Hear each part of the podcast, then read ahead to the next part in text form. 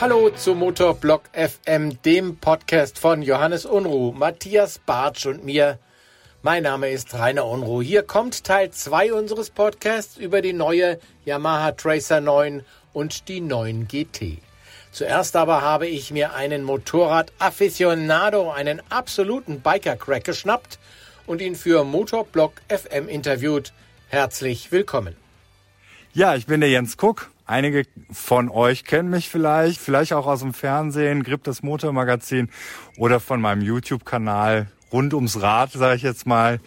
Moto Lifestyle, das war mal so der Oberbegriff, aber die meisten kennen mich einfach unter Jens Kuck und ja, da wird das Thema Motorrad ganz hart behandelt. Mhm.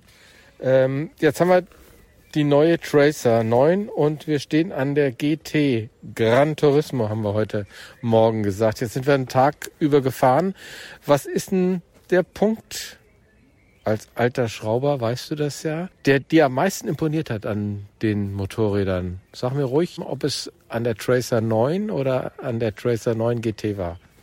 Ach, generell finde ich das Konzept eines Sporttourenmotorrad sehr gut.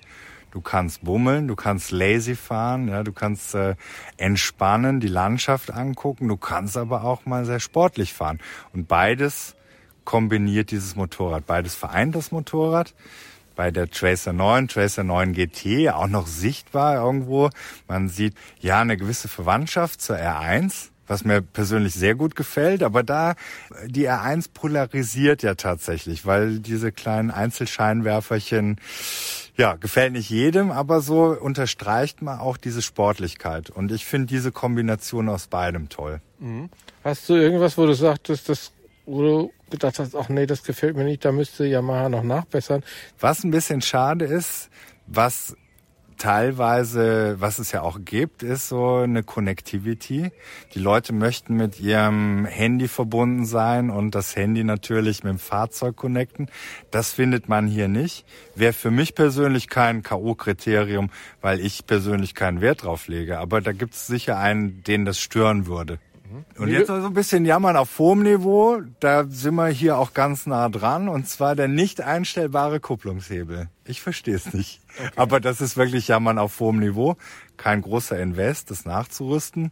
Aber das äh, wird vielleicht irgendwann, wenn Yamaha das jetzt hört, mal übernommen. Ich fand schade, dass, wenn sie schon zwei Displays machen, ja, so hier so TFT-Bildschirme, die aussehen, wie ich finde, so ein bisschen wie Taucherbrille. Äh, was mich aber nicht stört, weil es einem ja nett anlächelt, diese Taucherbrille. Da hätte man doch dann auch die Funktion Navi noch drauf machen können. Ist richtig. Natürlich muss man mit der Zeit gehen, aber sehe es mal aus der, aus dem Punkt, ein Motorrad muss ja auch jedes Jahr besser werden. Das liegt schon in der Schublade, die Idee gibt's bestimmt schon. Auf der anderen Seite sehe ich auch die Autoentwicklung und diese Wichtigkeit, Navi zu haben im Fahrzeug, ist gar nicht mehr so da. Also jeder hat ja so seine Vorlieben. Manche navigieren übers Handy direkt, manche nehmen Zusatzinstrument oder, oder so Mini-Navigationssysteme. Also so vielfältig wie das Thema ist, dafür niedrigen Preis zu haben, kann ja auch was, ne? Mich stört es, dass ich das noch extra anbringen muss. Ich glaube, das ist der Punkt da dran. Also ich müsste mhm. hier noch extra was anbringen, um da mein Handy oder ein anderes Navi dran zu machen. Was sagst du denn zu der Frontansicht? Da sind jetzt hier vier kleine Scheinwerfer und wenn wir gefahren sind, hat glaube ich immer nur der linke in Fahrtrichtung geleuchtet. Das finde ich komisch. Sexy soll es aussehen und das sieht dann nicht mehr sexy aus, weil sonst sieht es ja ganz cool aus von vorne. Genau, eben habe ich es ja schon mal angesprochen, ne? so diese diese Adaption von der R1, also von dem Supersportmotorrad von Yamahas äh, Vorzeige Technologieträger Nummer eins, ja, wo alles drin ist. Das ist eben Geschmackssache.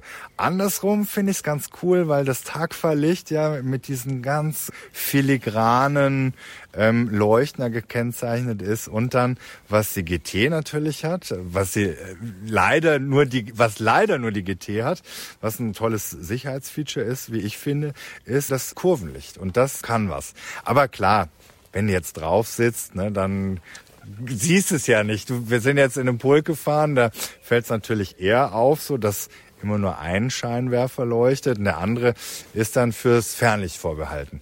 Die eine kostet 11.000 und paar zerquetschte, die andere 13.000 und was.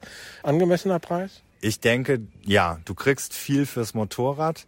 Yamaha steht auch ein Stück weit für Qualität. Also das heißt, wenn du eine Yamaha kaufst in diesem Segment, kannst du sicher sein, dass du einfach ohne Sorge auf Tour gehen kannst. Das ist das, was das Motorrad verkörpert. Und ich glaube, dass man da sehr glücklich mit ist. Super. Danke, dass du mir das erzählt hast und dir die Zeit genommen hast. Ja, gerne. Es gibt kaum was zu meckern über die neue Tracer 9, auch nicht über die besser ausgestattete Tracer 9 GT. So viel sei nun gesagt. Ich habe mich nach der Fahrt dann noch einmal mit Marvin Eckert zusammengesetzt und über die Unterschiede der Motorräder gesprochen. Und das geht schon los bei der Federung. Ja, du hast hier in der Standard Tracer 9 schon eine sehr, sehr gute Federung, sehr gute Federelemente verbaut. Wir haben hier Kayaba Gabel und Kayaba Stoßdämpfer kannst du komplett einstellen. Also hast du eben die, die Einstellmöglichkeiten, brauchst zwar Werkzeug, um es zu verstellen, aber dann kannst du das komplett nach deinen Belieben anpassen. Und in der Tracer 9 GT, das ist, denke ich, der, der wichtigste Unterschied der beiden Modelle, hast du nochmal was draufgepackt in Sachen Fahrwerk. Da ist so ziemlich das Nonplusultra. Das ist das semi-aktive Fahrwerk, auch Kayaba-Elemente, die du erstmal auch mit Werkzeug in der Vorspannung auf deinen Arbeitsraum einstellen kannst und dann arbeitet dieses Fahrwerk aber elektronisch in der Dämpfung. Das bedeutet, es empfängt auch die Daten dieser äh, sechsachsigen IMU und kann dann in Echtzeit auf das reagieren, was unter dir auf der Straße passiert und kann die Dämpfung eben anpassen. Da kannst du nochmal wählen, ob sportlicheres Setup für mehr Stabilität oder eben ein komfortableres Setup für einfach ja, gemütliche Fahrten. Sonst ist die Maschine von der Größe her gleich, ist das richtig? Von der Größe, von den Abmaßen alles exakt gleich. Die Unterschiede sind dann eben noch, du hast schon die Koffer dran. Hier gibt es eine Vorbereitung für die Koffer. Da hast du aber eben die Seitenkoffer bei der GT-Variante schon im Preis mit inbegriffen. Und du hast einen Quickshifter bei der GT serienmäßig verbaut, den es für die Standardversion auch als Zubehör gibt. Und der funktioniert in beide Richtungen, heißt hoch und runter schalten ohne Kupplung. Ist was, wenn man sich einmal dran gewöhnt hat, dann wird man das auch nicht mehr missen wollen. Ja, die älteren Motorradfahrer, wie ich zum Beispiel, die gewöhnen sich ganz schwer dran, muss ich sagen, weil ich will eigentlich immer schalten, bis mir dann einfällt, wenn du es mal vielleicht auch falsch machst, ach guck mal, geht ja auch anders. Ja, ich habe auch eine ganze, ganze Weile gebraucht, weil äh, ich doch auch mit Motorrädern aufgewachsen bin, die das nicht hatten. Und ja, jetzt muss man sich erstmal zwingen, aber wenn man es einmal drin hat, dann ja, möchte man nicht mehr darauf verzichten. Das sind die Unterschiede. Wir hatten auch schon gesprochen über die Griffheizung.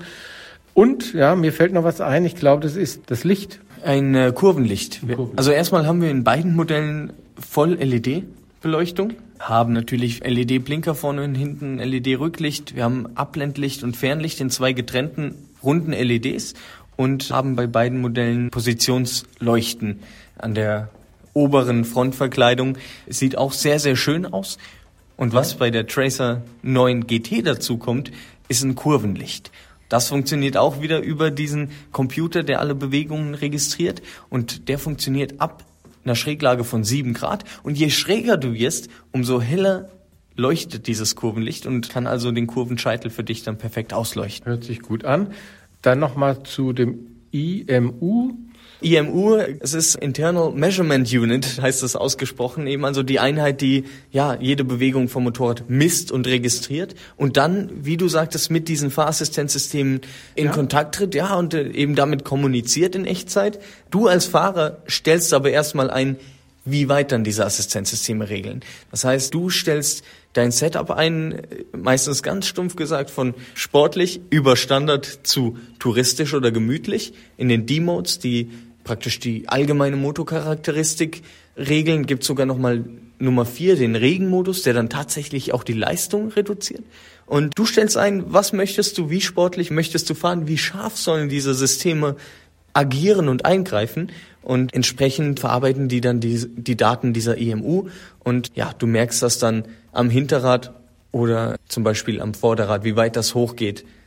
Ist das State of the Art momentan? Also das muss ein Motorrad haben, um im Jahre 2021 sind wir ein sicheres Motorrad zu sein. State of the Art würde ich vielleicht durch einen anderen englischen Begriff ersetzen. Top of the Line, würde ich sagen. Also diese IMU, diese Computereinheit, das ist definitiv was echt, echt hochwertiges. Das kommt aus unserer Rennmaschine, der R1 und der R1M. Da ist das System praktisch rausgenommen, wurde nochmal überarbeitet, nochmal kleiner, leichter. Heißt, das ist wirklich Hightech, was in diesem Motorrad verbaut ist. Und dadurch hast du natürlich auch viele Assistenzsysteme, die du vielleicht gar nicht unbedingt zwingend brauchst in diesem Motorrad, haben es immer besser als brauchen und vor allem dann, wenn es um die Sicherheit geht. Und da hast du jetzt zum Beispiel die Slide Control, die praktisch das Wegdriften, das Wegrutschen, das seitliche, die seitliche Bewegung des Hinterrades kontrolliert. Die Lift Control, die den Wheelie kontrolliert und das Steigen des Vorderrads nur bis zu einem gewissen Winkel zulässt. Das sind alles Sachen, braucht man die in einem Sport-Touring-Motorrad? Vielleicht nicht unbedingt, aber man hat sie und das ist ein zusätzliches Plus an Sicherheit zu einem, denke ich, absolut wettbewerbsfähigen Preis. Also ich denke, hier hat man schon absolut top of the line in Sachen Technik. Wir machen jetzt Kino fürs Ohr. Würde ich das sehen, wenn ich jetzt ein Bild hätte?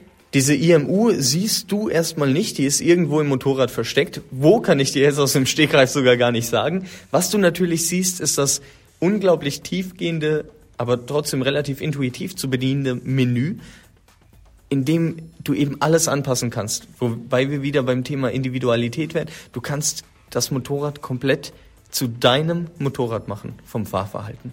Bevor wir das hier beenden, das schöne Gespräch, muss ich da dem Zuhörer sagen, bitte, bitte vorher studieren.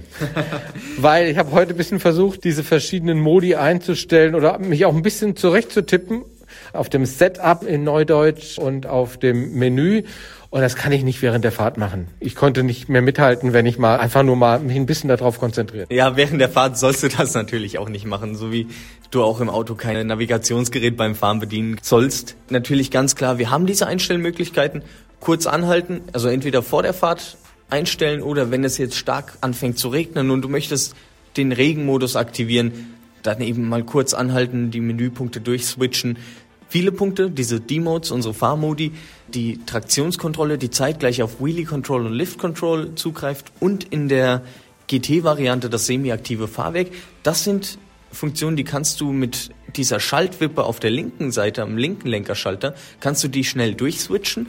Das ist prinzipiell auch bei der Fahrt möglich, aber auch wenn du kurz anhältst, sind die ganz schnell durchgeswitcht und dann eben mit dem Scrollrad auf der rechten Seite kannst du nochmal in ein tiefer gehendes Menü, wenn du jetzt dann bei Traktionskontrolle, die eben diese anderen beiden Systeme mitbedient, auf manuell schaltest, diese manuellen Settings, das kannst du dann in aller Ruhe im Menü machen, ist relativ selbsterklärend. Du musst einmal dahinter steigen, hast vielleicht noch jemand, wenn du das Motorrad bei deinem Yamaha-Händler abholst, der mit dir das Menü einmal durchgeht und dann hast du auch verstanden, wie die verschiedenen Assistenzsysteme miteinander kooperieren und dann denke ich, ist das auf jeden Fall machbar. Unsere Zuhörer interessiert auch der Preis der Maschinen. Kannst du die beiden Preise noch nennen? Wir sind bei 11.599 Euro inklusive 400 Euro Nebenkosten. Das ist also der Kaufpreis für die Tracer 9. Bei der Tracer 9 GT haben wir einen Aufpreis von 2.400 Euro. Da sind wir bei 13.999. Wie gesagt, auch inklusive dieser 400 Euro Hersteller Nebenkosten. Das ist also der Kaufpreis für diese beiden Bikes. Und ab April kann ich es beim Händler kriegen und muss auch nicht noch ein halbes Jahr warten. Anfang bis Mitte Mai wird es dann das Fahrzeug dann auch für die Kundschaft im Handel geben. Alles klar. Schön, dass wir sprechen konnten. Schön, dass ich hier sein durfte bei euch bei der Veranstaltung. Hat mir gut gefallen. Und ja, viel Erfolg mit dem Motorrad. Vielen Dank. Ich freue mich sehr, dass du da warst. Also Yamaha-Fans, geht schon mal vorbei beim Händler. Vielleicht sind die neuen Tracer schon da. Wir von Motorblock FM freuen uns, dass ihr zugehört habt. Hoffentlich hat's Spaß gemacht. Danke für die Kosten- und GEMA-freie Musik von audiohub.de. Bis zum nächsten Mal. Haut rein, Leute, sagt Rainer Unruh.